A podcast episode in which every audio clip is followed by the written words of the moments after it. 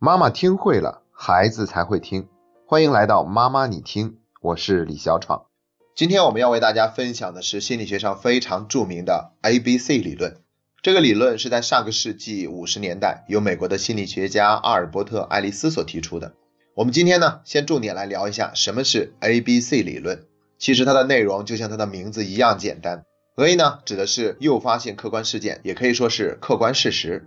B 指的是一个人的信念系统，或者说由他的信念所决定的对事件 A 的看法。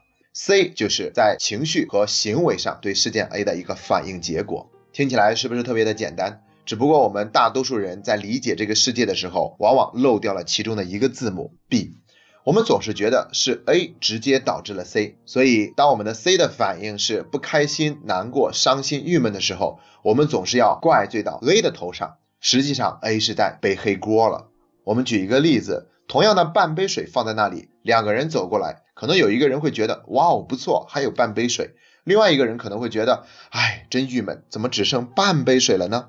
要知道，半杯水只是半杯水，它没有办法决定让一个人开心，让另外一个人不开心。所以说，并不是 A 直接导致了两种不同的 C。当我们的 C 是不舒服、不开心、难过的时候，那我们到底是去改变 A 呢，还是改变 B 呢？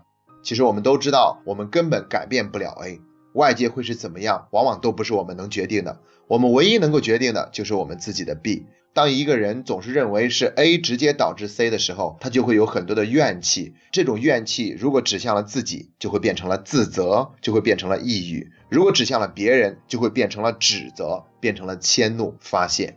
说到这儿呢，我会想起我们家长读书会上的场景，经常会有家长来的时候一脸的愁容，诉说着孩子身上各种各样的毛病和不好，表达自己情绪的那份焦虑、痛苦还有无奈。一般我们看到这样的场景呢，都不会再着急给什么建议，因为在这种焦虑的情绪之下是很难听得进去建议的。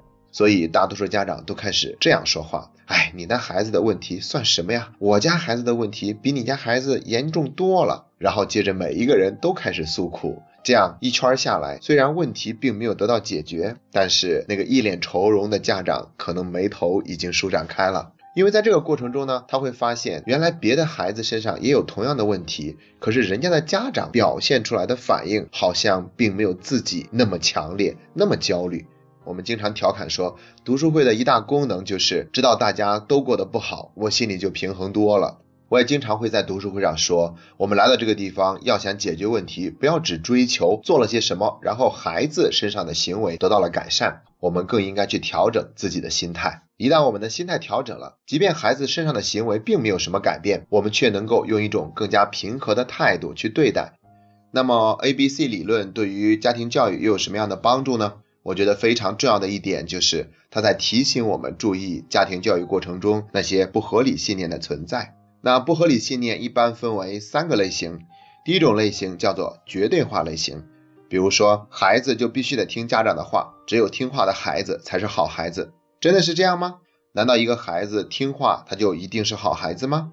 不听话的孩子就一定是坏孩子吗？如果一个孩子表达了跟家长不一样的观点，他就一定是错误的吗？很显然并不是这样，这就是绝对化了的信念。第二种类型呢，叫做过度推论型，这种更常见一些。我们一看见孩子哭了，就会对孩子说：“哎，你这么爱哭，将来怎么可能有出息呢？你可是一个男孩子。”又或者说：“哎呀，孩子这次考试没考好，关在房间里面哭了好几天了，他是不是得抑郁症了呀？”一般这样的情况都是过度推论了。第三种类型叫做糟糕至极型的。一旦有自己不期望的事情发生，就会无法面对，会不断的把这件事情的后果扩大化、严重化。